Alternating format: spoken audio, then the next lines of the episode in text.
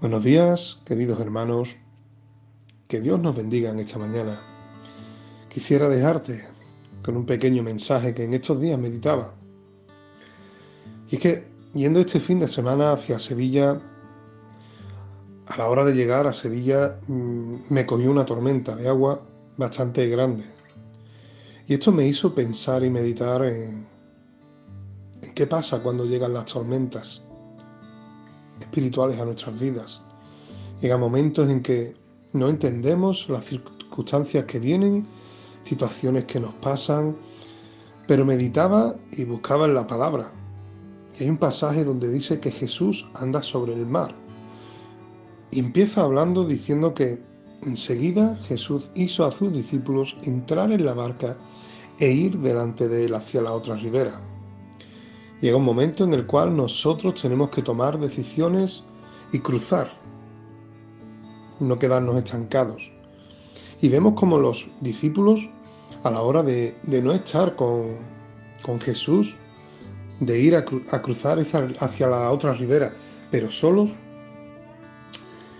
llegan hacia ellos una tormenta. Eh, en la barca estaba en medio del mar y azotada por las olas porque el viento dice que les era contrario. ¿Y cuántas veces nos vienen circunstancias en las cuales meditamos y decimos, pero ¿por qué nos pasa esto a nosotros? ¿O por qué vivimos este, este momento tan, tan agridulce, tan malo? Pero hay momentos en los cuales esas circunstancias nos hacen crecer, nos hacen madurar, nos hacen crecer en el espíritu, sin embargo, vemos que, Jesús se acerca hacia la barca.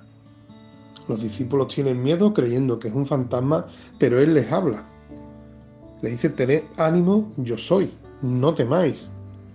Y es que Jesús en ningún momento nos abandona. Jesús en ningún momento nos deja. De hecho, Pedro vemos como le dice, si eres tú, manda que yo vaya a ti sobre las aguas.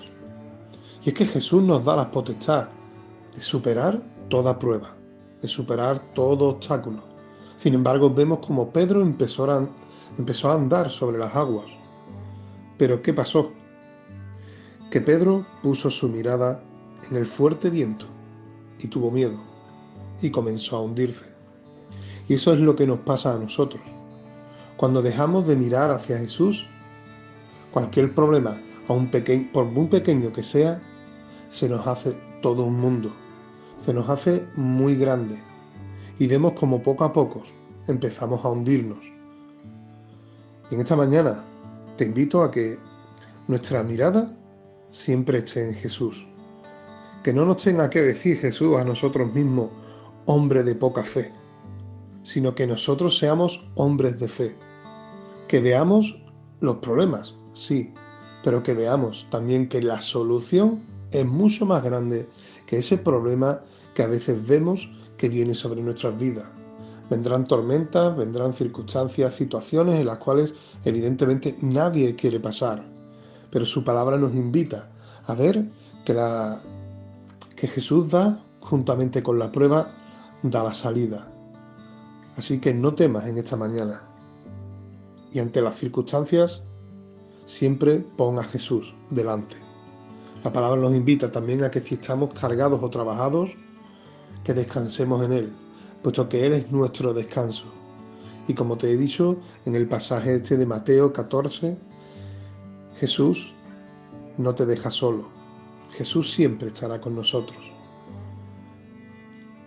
Que el Señor te bendiga en esta mañana.